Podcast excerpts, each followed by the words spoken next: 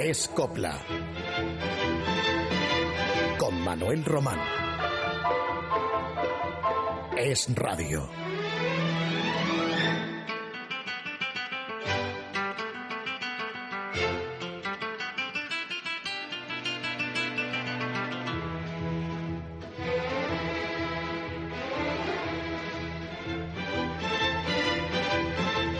Este ya 5 de marzo van a cumplirse 19 años de la muerte de una de las figuras legendarias de la copla, Miguel de Molina. Vivía solo en su casa de Buenos Aires. No quería ver a nadie en ese último recodo de su existencia. Cosas de viejos probablemente.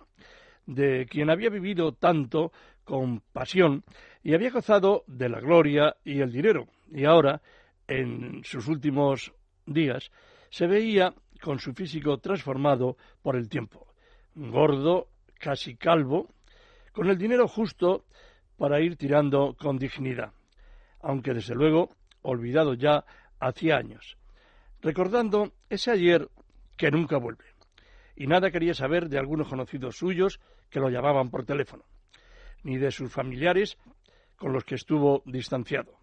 Alguno de ellos se maliciaba a Miguel Tal vez quisiera entonces heredar algún recuerdo suyo valioso de los que le quedaban en su casa, de aquella época en la que adquiría piezas valiosas de anticuarios. Miguel de Molina estaba a punto de cumplir los 85 años, y en una noche como esta, la del 5 de marzo de 1993, trató de que avanzara la madrugada para coger el sueño. Se puso a escribir su diario, donde dijo esto, escribió estas líneas. Son las cuatro de la madrugada y estoy cansado. Mañana será otro día. Y ese día ya no llegaría nunca. Hoy lo recordamos como tantas otras noches aquí en Escopla, porque Miguel de Molina, merecidamente o no, tal vez exageradamente, sería elevado un día a mito de la copla. Y nos canta ahora Carmelilla, un paso doble de Valverde, León y Quiroga. Y probablemente eh, sea un título, yo creo que poco conocido en la voz de Miguel de Molina. La grabación, desde luego, no tiene el sonido deseado. Son cosas del largo tiempo ya transcurrido.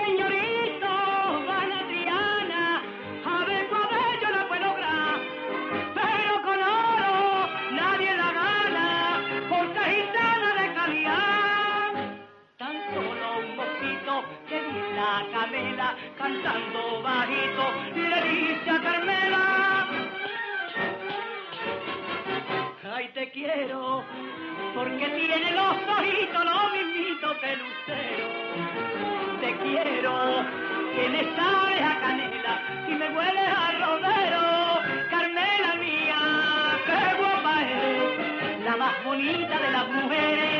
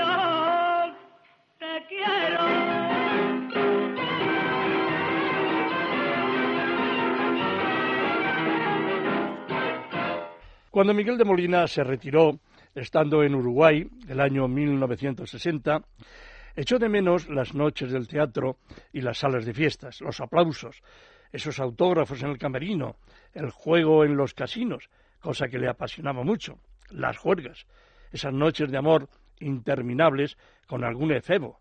Tenía Miguel entonces 52 años y aún pensaba en gozar de la vida, aunque fuera ya más tranquilamente. Pero una cosa le obsesionó siempre, hasta el fin de, sus días, y es la psicosis de angustia y de persecución que tuvo desde aquella aciaga noche de 1940, cuando fue torturado por tres sujetos que él identificó como falangistas en los altos del hipódromo de Madrid, cerca de los actuales nuevos ministerios. Un recuerdo perenne en la memoria de Miguel de Molina, que se incrementó cuando fue confinado por las autoridades franquistas en Cáceres, primeramente, y después en la localidad valenciana de Buñol.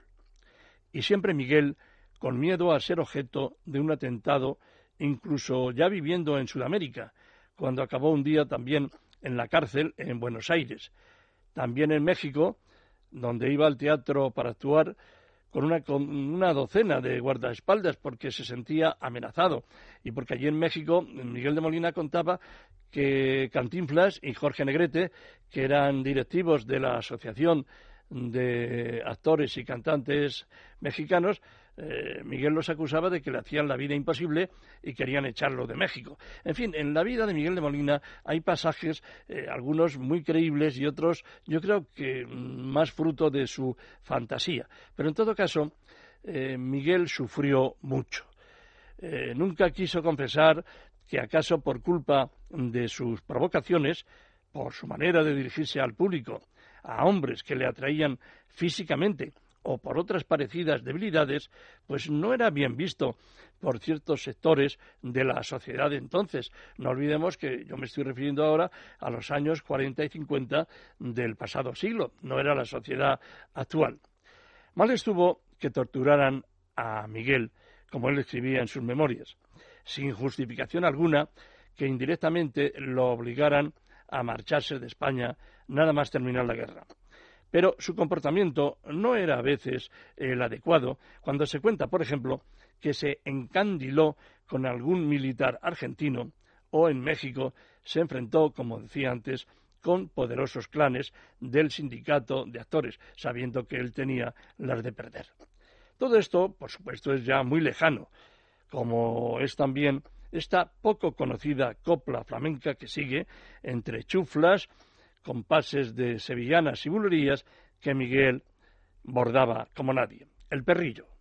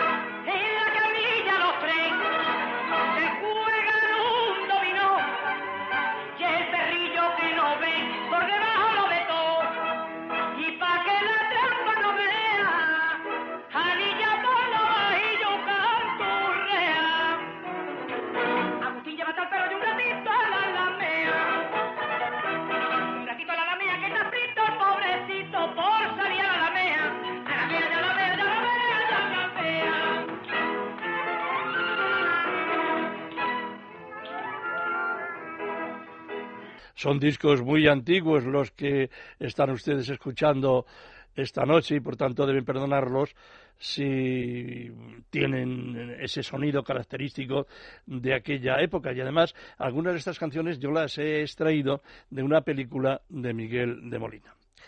Y nadie que viera actuar a este artista malagueño podía reprocharle cómo montaba sus espectáculos con todo lujo de detalles, en los decorados, en el vestuario que él mismo diseñaba, en el celo que él ponía en sus interpretaciones y en la disciplina que exigía a toda su compañía.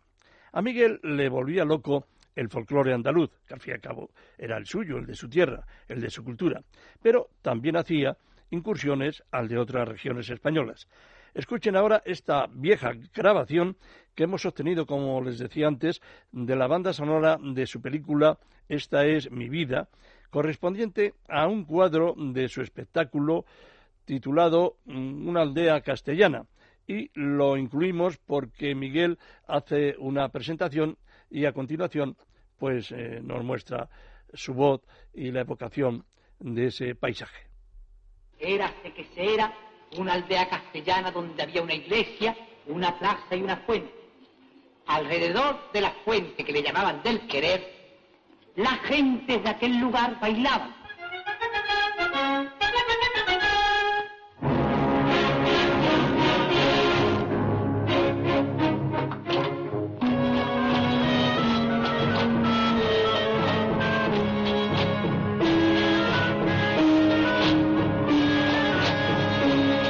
Miguel de Molina, como les decía, se murió hace hoy 19 años con la inmensa tristeza de no volver a España. Pero es que él mismo hizo poco por volver cuando ya vivíamos los años de la transición y nada ni nadie podría echarle nada en cara ni acusarlo de delito alguno. Cuando se fue de España en 1940 a Argentina, eh, pasó allí unos años, vino hacia el 1943 y estuvo una temporada entre Madrid y Valencia. Fue a la capital levantina porque se había muerto su madre y quería pues recoger eh, objetos, recuerdos de la casa valenciana donde ella vivía. Y también estuvo una temporada en Madrid, pero no quiso actuar entonces. Volvería más tarde, en 1956, Recuerdo que entonces actuó en Madrid, en una sala de fiestas del Parque del Retiro. También lo hizo en el hoy ya desaparecido Teatro Albéniz, a espaldas de la Puerta del Sol madrileña, en un espectáculo que compartió con Rosita Ferrer, entre otros artistas, y coincidió que en esa estancia de 1956 y unos meses después, 57, con la boda de Lola Flores y Antonio González, y Lola Claro lo invitó y fue allí de, principal invitado. Y ya no volvió más a nuestro país. Mm, quisieron que volviera, sobre todo sus paisanos malagueños. Y es que Miguel, esto pues me lo contaba Nati Mistral y también lo he escuchado de, de otras personas, tenía pánico de enfrentarse con una España que ya no conocía y donde él se sentiría acaso pues como un fantasma del pasado sin que nadie le recordara sus años de gloria. Tendrían, por ejemplo, que haberle ofrecido un homenaje nacional, en fin, qué sé yo, que el rey se lo pidiera, y así era muy difícil que Miguel de Molina retornara a España. En fin, esos ingratos recuerdos acompañaron a Miguel de Molina en los últimos tiempos de su vida. Miguel, insisto, se refugiaba en sus miedos y en dejarlo todo para mañana pero ese mañana nunca llegó, pero sí el día de su definitivo mutis. En Sevilla había una rosa más bonita que ninguna. La blancura de la fuente envidiaba su hermosura.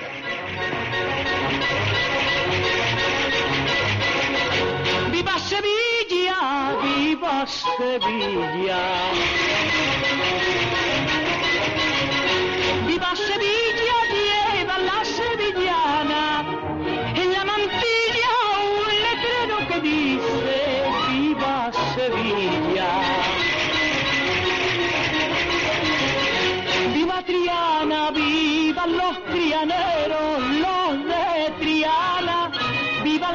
Vivan los sevillanos y sevillanas.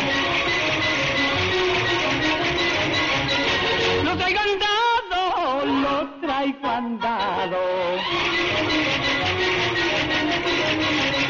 Lo traigo andado, la macarena y todo. Lo traigo andado, cara como la tuya, no la he encontrado.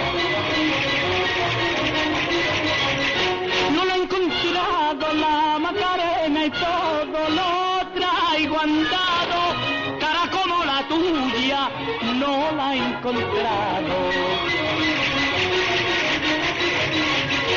¡Qué bien parece! ¡Qué bien parece!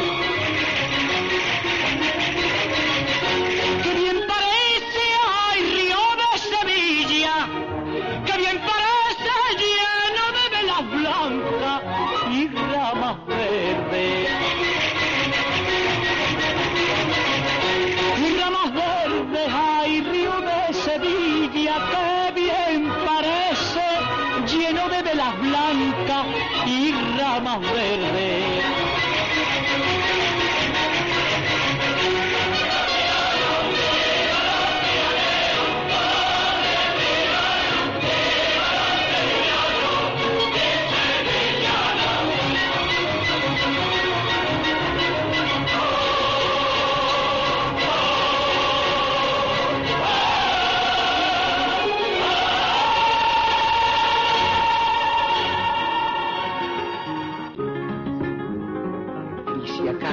Vuelves de Andalucía, traerás un embrujo por bulería, pero dentro del alma el hechizo divino de su alegría. Y lo que es el destino, ya lo hemos comentado alguna vez, que Tomás de Antequera moría el mismo día en Madrid que Miguel de Molina en Buenos Aires, con una diferencia de horas por ese cambio horario entre Europa y el continente americano. Ya es coincidencia teniendo en cuenta que tenían mucho en común. Los dos cancioneros con una tendencia al flamenco que en Tomás de Antequera era más auténtica, más pura. El valdepeñero admiraba el arte del malagueño y de alguna manera lo imitaba en sus chaquetillas, por ejemplo, pero Tomás procuraba tener un sello propio y eso se nota en sus quejíos flamencos, sobre todo. Cantaba, para mí, para otros muchos, mejor que Miguel, desde un punto de vista técnico, ortodoxo, pero no tenía Tomás la leyenda de Miguel de Molina y su carrera fue modesta y no se le valoró cuanto atesoraba en su arte. Murió Tomás de Antequera a los 73 años, ya avejentado y sobre todo prácticamente ciego. Lo entrevisté unos meses antes en su casa madrileña, en Chamberí. Vivía de lo que le pagaban dos o tres huéspedes en una modestísima pensión. Y aún no recuerdo de, de aquella visita embutido en una bata de cuadros entre paredes recubiertas de estampas de santos y vírgenes. Educado, afectuoso, humilde, como fue siempre, aunque lo disimulara en el escenario con ese juego de ingenuas provocaciones de doble sentido con su público, que a veces en sus últimos años pues daba la impresión de que querían reírse a su costa, y Tomás de Antequera aguantaba, aguantaba porque necesitaba aquel poco dinero que le pagaban. Ya había jovenzuelos que a lo mejor desconocían quién era en verdad Tomás de Antequera o quién había sido en los años 40 y 50. Vamos a recordar a Tomás de Antequera en este paso doble donde se evoca a una bailaora legendaria apodada La Macarrona.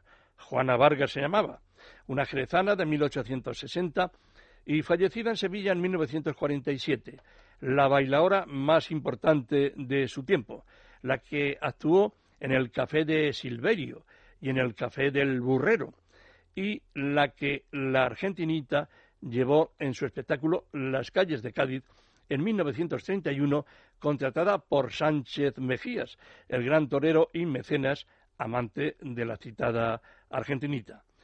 Aquí está Tomás de Antequera, como les digo, en Vargas la Macarrona, un número que le escribieron Cabello y Freire y que se estrenó en 1943.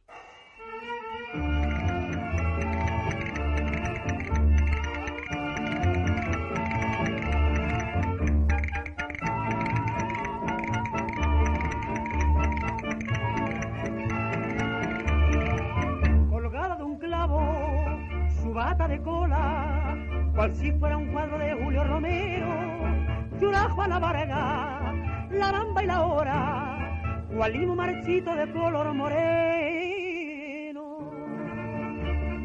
Emperatriz del baile por alegría, el paso de los años te han transformado como en rosa de otoño, descoloría, hoy solo quedan nubes de tu pasado los alegres volantes de tu vestido recogieron activo todos tus amores de flamencos toreros y de marriqueses al compás sollozante de los bordones.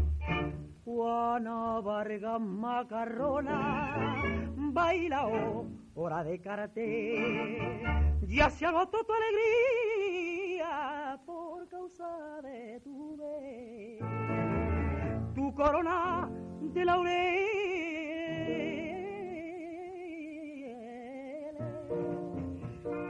Y tu lambata de cola, estoy idea de lo que fue tu persona.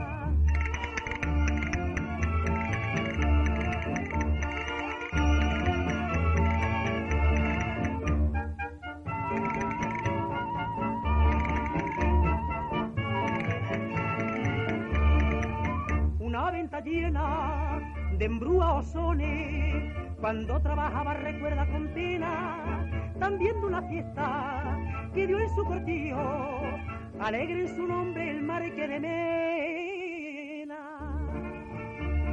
Sola con su recuerdo siempre soñando aquellos buenos tiempos de juventud. Es tan solo un fantasma de aquellos años y su bata de cola hoy es su cruz. Los alegres volantes de su estío recogieron lativo todos sus amores. Solo tiene su ropa olor de orobío y no aroma de huelga, vino y canciones.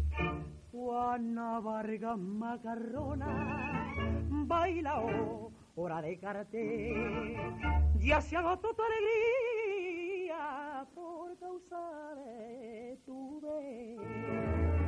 tu corona de laurel.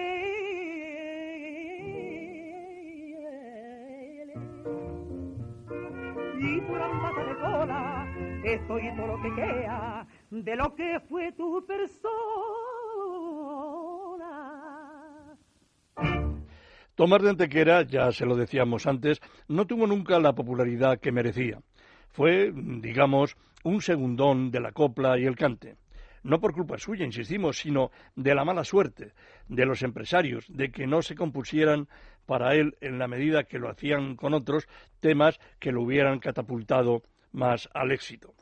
El mundo del espectáculo es así, caprichoso algunas veces e injustos las más. Pero estrenó Tomás de Antequera un título popularísimo, Doce cascabeles, que le reportó cierta notoriedad, sobre todo en la radio, donde su creación competía con la de Antonio Amaya, e hizo también una digna versión del romance de la reina Mercedes.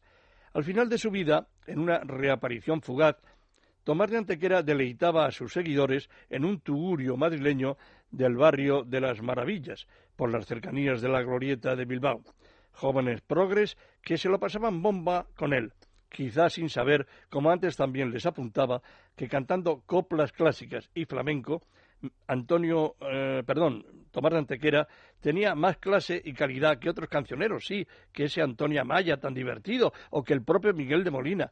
Insisto, Tomás de Antequera era superior, lo reconocía hace unos meses eh, Antonio Burgos en un artículo en ABC y yo me sumo a ello. Pero, insisto, repito, que así es la vida. Y nosotros hemos querido rendirle esta noche este pequeño homenaje a aquel gran cancionero y cantador que se llamó Tomás de Antequera, aunque había nacido no en esta ciudad malagueña, sino en Valdepeñas, provincia de Ciudad Real. Y escuchen de su primera época al cumplirse 19 años de su muerte, este original pasodoble con fandangos, original de Cola, el padre de Carmen Sevilla, y Castellanos, Noche Cordobesa.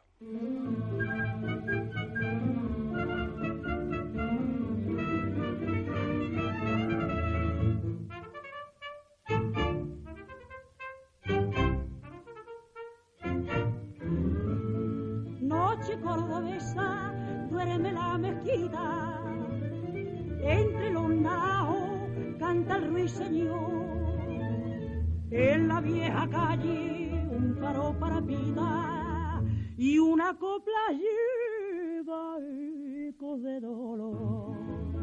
Y una copla que es tormento porque habla de un querer y que lejos lleva el viento bajo el cielo cordobés.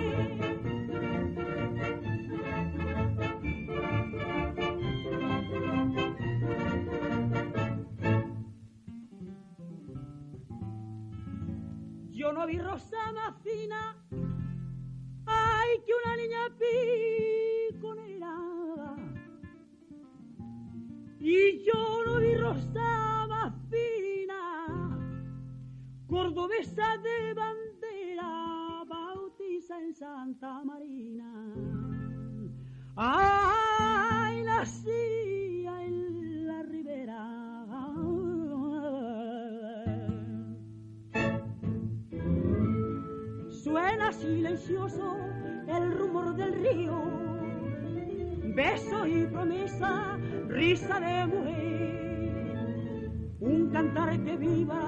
como un desafío, turba la blancura del amanecer.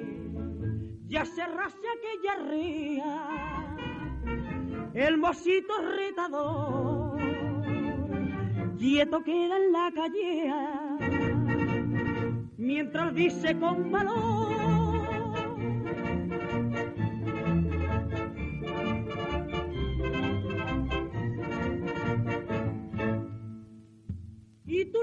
De la silla, juraste que la quería,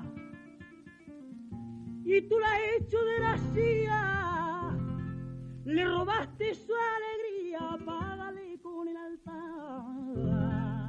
ay, que le va a costar la vida. Ana Belén tiene una meritísima carrera como actriz en el teatro clásico, el drama, la comedia y también en el cine, donde en los años 80 y 90 era una protagonista habitual de la pantalla. Y no digamos en el campo musical, donde ha desplegado, como saben todos ustedes, pues una gran actividad en solitario o junto a su marido Víctor Manuel, también en giras junto a Miguel Ríos, Joaquín Sabina. En fin, ha hecho muchos duetos con distintas figuras y siempre demostrando su gran ductilidad en el campo de la melodía, en el de la balada, la canción italiana y en el folclore hispanoamericano y el brasileño. Y en la copla, pues también ha hecho alguna incursión, aunque muy pocas, y de ahí que nosotros pues le dediquemos hoy eh, este apartado. Una vez lo hizo en directo, lo recuerdo muy bien, porque yo estaba allí en San Lucas de Barrameda, en el programa de televisión Las Coplas, que se emitió en Canal Sur y luego en otros canales autonómicos. Y yo tengo un curioso disco con versiones de aquellas canciones populares recogidas y armonizadas por García Lorca, que cantara la argentinita, de las cuales Ana Belén pues ha hecho algunas versiones. Y una de ellas es la que vamos a escuchar seguidamente, titulada Las tres hojas, nada menos que acompañada al piano por Chano Domínguez, con aire de jazz, con mucho swing, en fin, una interpretación diferente que acaso a los ortodoxos de la copla no les guste demasiado, pero yo creo que por lo menos es de es curiosa, es, es algo peculiar. Con ustedes, como les decía, Ana Belén en Las tres hojas. Debajo de la hoja de la verbena, deba, debajo, debajo de la hoja debajo, debajo de la hoja, debajo de la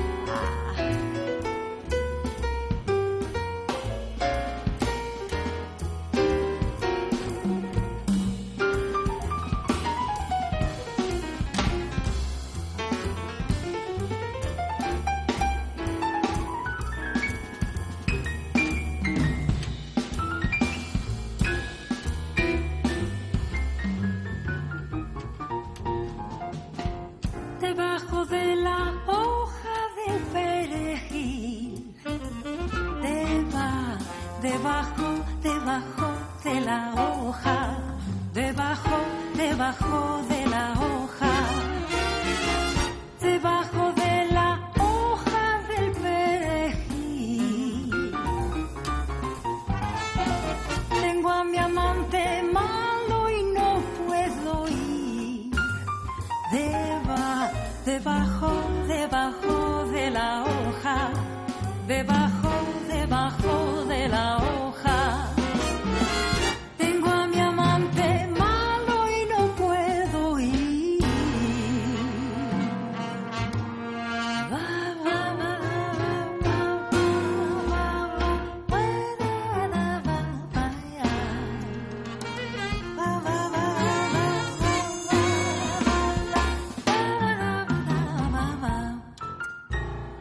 Este pasado jueves, día 1 de marzo, Gracia Montes, una de las estrellas de la copla de más hermosa voz, ha celebrado su cumpleaños. Y si les digo la verdad, no sé cuántos.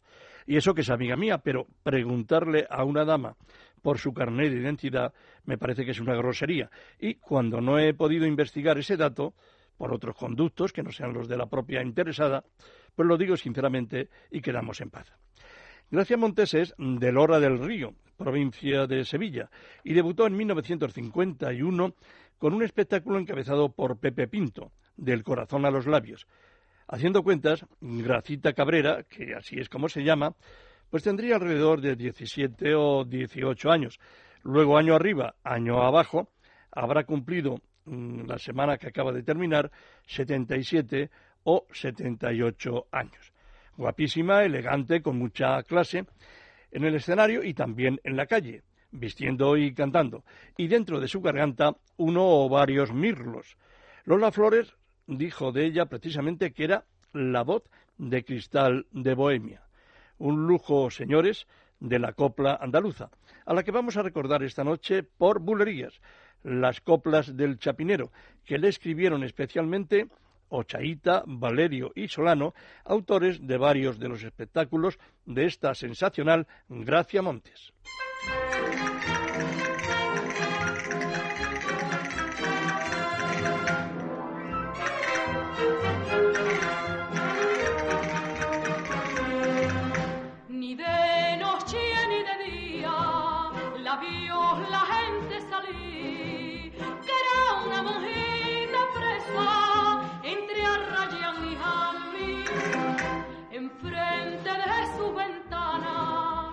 Un chiapinero aprendí, mientras machacaba suela, al aire cantaba así. Te tengo que regalar unos chapines de almendra pa' que puedas estrenarlo la noche que me comprendas noche de luna verde ciprés chiapinero siempre a tus pies va triturando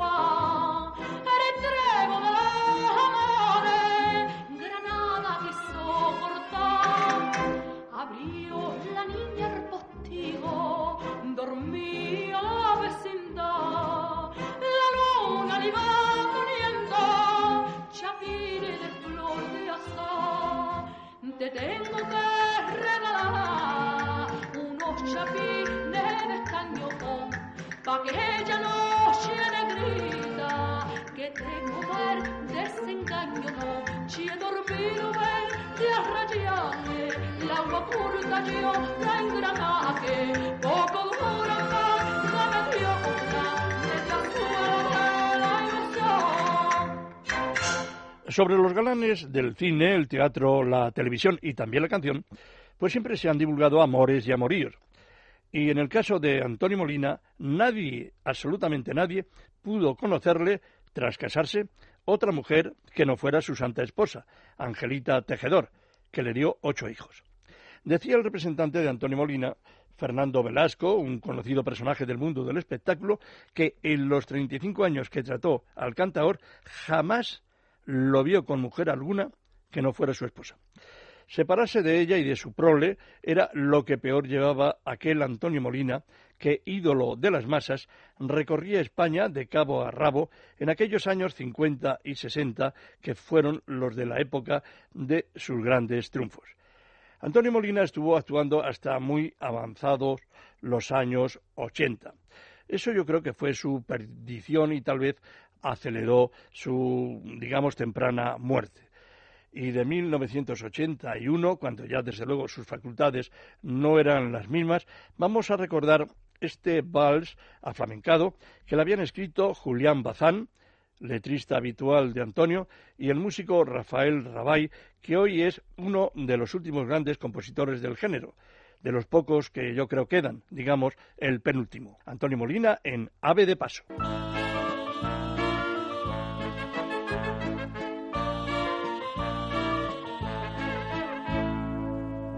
Como el viento por las rosas sin mirar a su color, yo he pasado por la vida sin pararme en el amor.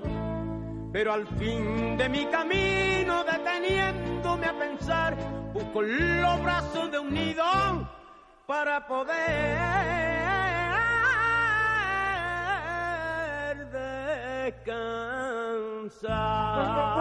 descansar.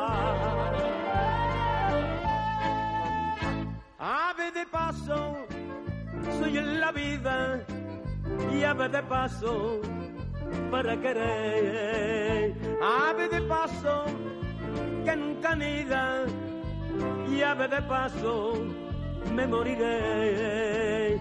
Pero ya tarde para volverme, voy arrastrado por mi fracaso y ahora me duele ser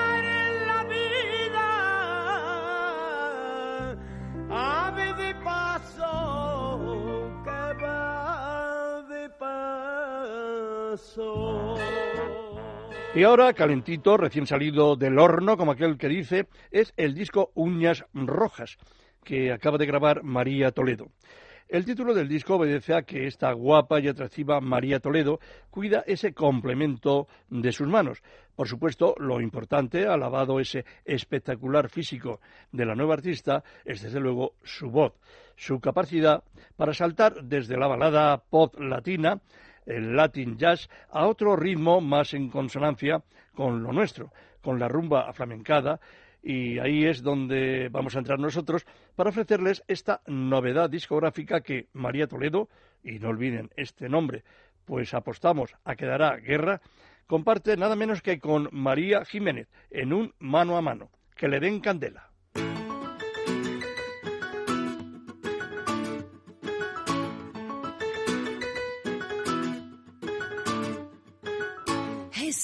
Que tú tienes no está nada. En vez de enamorarte te desgasta. No tiene buenos modales y no es atento contigo. Ese hombre no se merece que le dé tanto cariño. Él duerme la mañana y tú trabajas. Y luego por la noche se te escapa.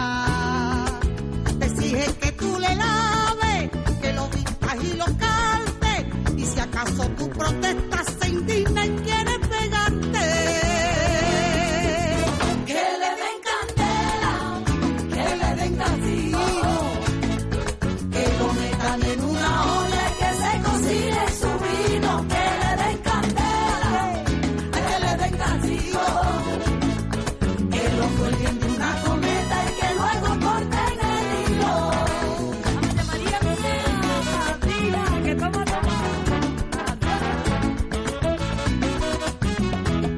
Todos recibimos de vez en cuando una inesperada llamada telefónica y días pasados pude escuchar al otro lado del teléfono la voz cantarina de Blanca Villa, que no se llama así sino Loli Pérez Espeleta, pero que se convirtió artísticamente en Blanca Villa, cambiando, alterando el nombre de su pueblo onubense, que es Villablanca y la vamos a recordar con una de sus grabaciones copleras, nada menos que la versión que hizo de un título eh, mítico de Juanita Reina, Lola la Piconera, que Juanita grabó en 1952 a ritmo de tanguillo, se lo habían escrito Quintero, León y Quiroga, y Blanca Villa lo hizo así.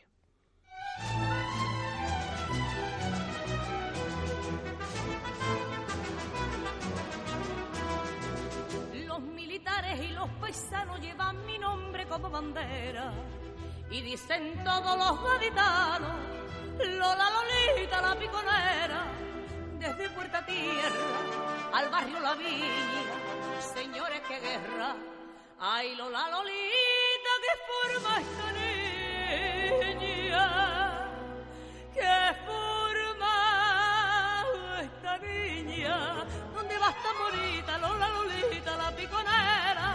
a la vez que van dando va derramando la primavera, a cantar en un tablao la espina de un querer, que en la boca la ha dejado la amargura de la hiel, con que viva Andalucía y la pena que se muera, lo que vale es la alegría y esta copla tan sencilla que canta Lola.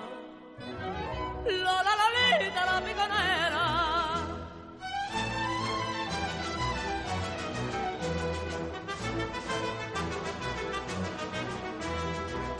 A los que sufren del mal de amores sin ser ni bruja ni curandera, los pone bueno de sus dolores.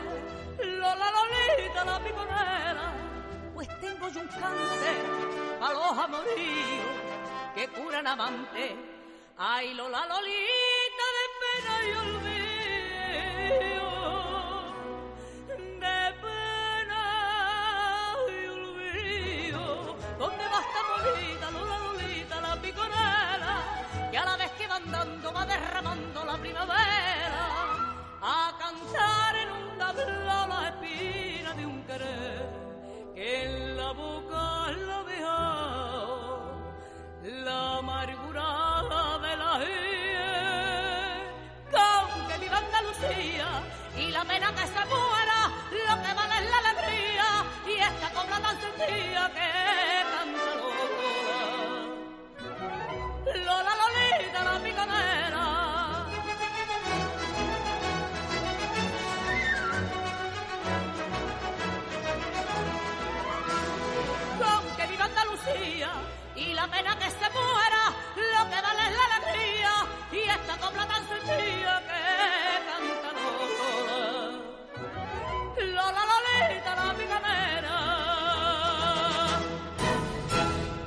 Hacía años que había perdido la pista de Blanca Villa.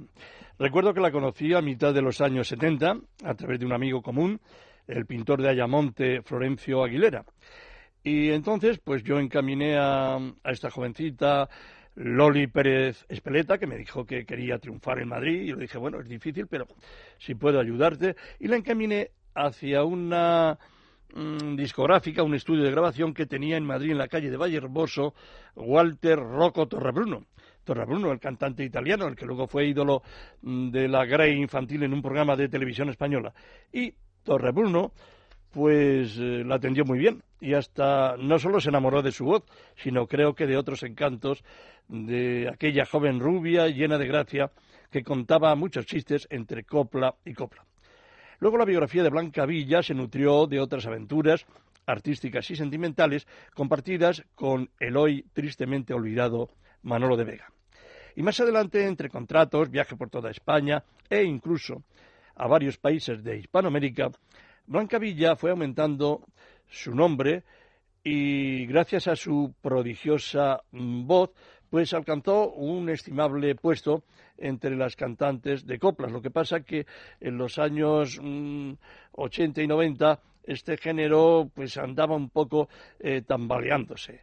Y la vamos a seguir escuchando con mucho gusto, acompañada por la Orquesta Sinfónica de Siberia, en un título mítico y muy difícil de interpretar. Es una pieza clásica, banco de pruebas para cualquier coplera que pretenda abrirse camino en este género.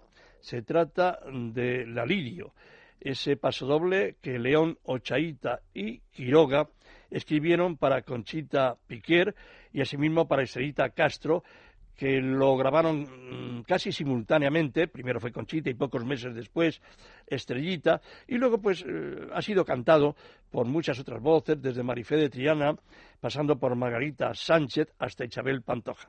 La versión de Blanca Villa nos parece sencillamente soberbia.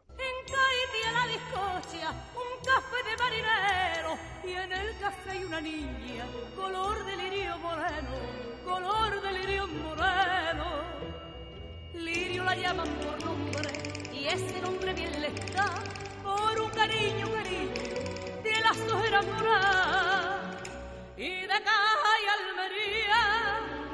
con porrunca de aguardiente canta la marinería. La lirio, la lirio tiene, tiene una pena la lirio, y se la han puesto las sienes, moraditas de martirio. Se dice si es por un hombre, se dice que si es por dos, pero la verdad del cuento, ay señor de los turbentos, la sabe la lirio, que a la mar era y a la virgen sirio, y paduquita mané de mi alma, paduquita negra, las que te la lirio.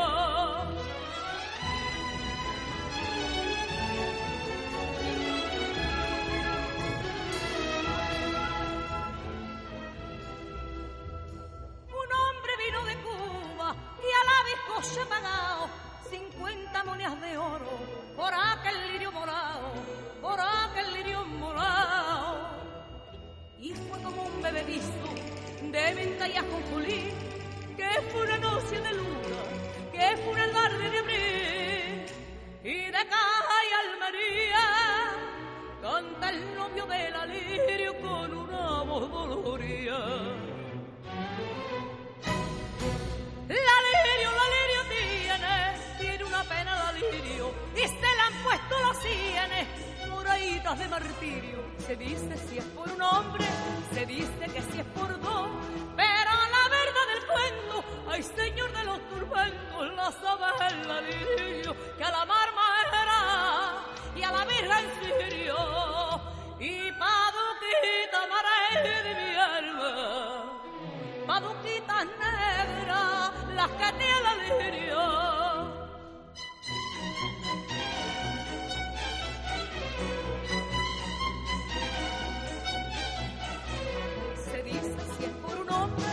Se dice que si es por dos, pero la verdad del cuento, ay señor de los turbentos, la sabe la lirio, que a la mar era y a la virgen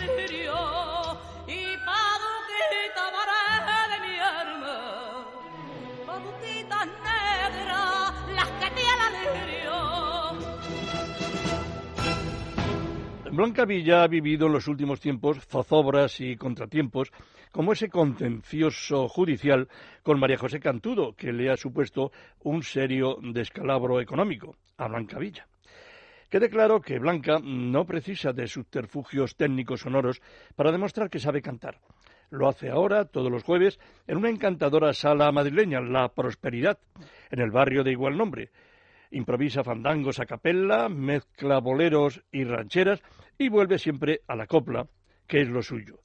precisa ahora, yo creo que se le reconozcan de una vez sus grandes méritos. Es una de esas grandes de la copla a quien la vida, por esas caprichosas, sin razones del destino, le ha hurtado ese reconocimiento popular. Si pueden, vayan a verla. Y si no, escúchenla a continuación en este archiconocido pasodoble de Quintero, León y Quiroga que estrenó Juanita Reina y que ahora, a las puertas ya de la nueva temporada taurina, con las ferias casi a punto de empezar dentro de pocos días en Valencia, en las fallas valencianas y luego en Castellón de la Plana, pues en eso, en las plazas de toros, pues siempre suena. Es un paso doble que está en el repertorio de todas las bandas de música. Se trata de Francisco Alegre, que suena, como les digo, en la voz de Blanca Villa.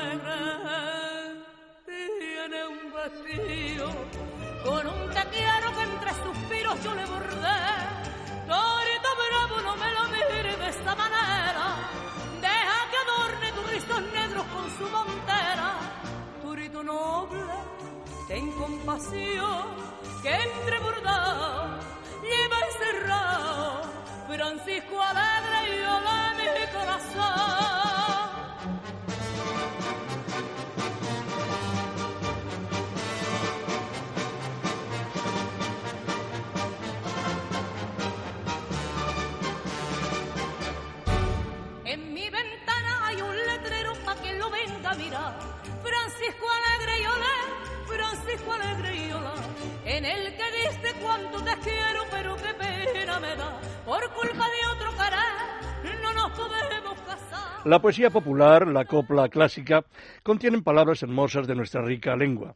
No comprendemos la vulgaridad que, por desgracia, a menudo abunda ahora en canciones actuales. Y en ese envoltorio de vocablos está, por ejemplo, mm, este, hierbabuena que puede escribirse y por tanto pronunciarse con ditongo, con H. Pero decimos hierbabuena y parece que suena, que huele mejor, que no en vano nace en pleno campo. Rocío Jurado, cuando se casó con José Ortega Cano, convino en llamar así a la finca del matrimonio. La rebautizaron cuando el torero cartagenero se la compró a su colega Juan Antonio Ruiz Espartaco. Nada extraña que años después la inolvidable chipionera grabara una copla así titulada La hierbabuena, cuya letra evoca a un artista de colmado apodado, apodada ella de esa guisa. Y con esa copla nos despedimos. En el control estuvo mi compañero Luis Alonso. Gracias por seguirnos semana tras semana.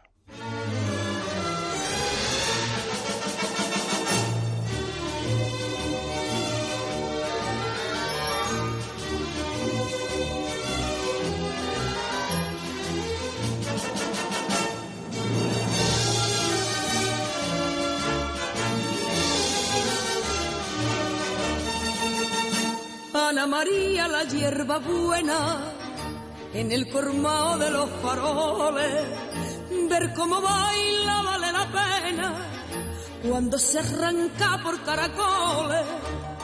Qué cuerpo mare del arma, decía alumbrado Manolo Jerez. Quien no te toque las palmas, no tiene de hombre lo que hay que tener. Ana María burla burlando le respondía cantiñando.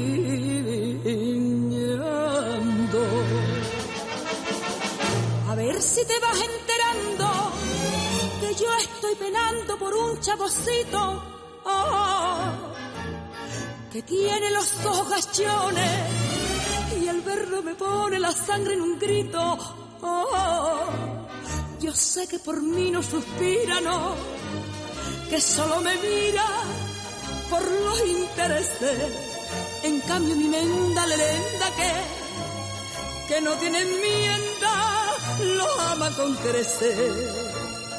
Ayúdame bien mía a llevar esta cadena,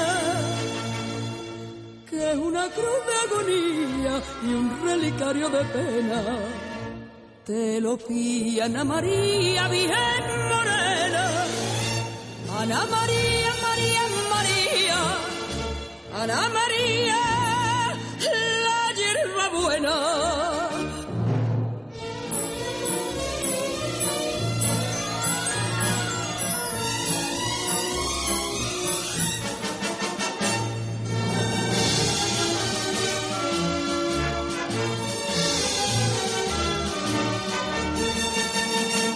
Manolo loco por su hechura le dio palabra de casamiento y Ana María con gran cordura se lo ha quitado del pensamiento. Me tienes como hechizado, pues eres la dueña de mi voluntad. ¿Por qué me has dado de lado?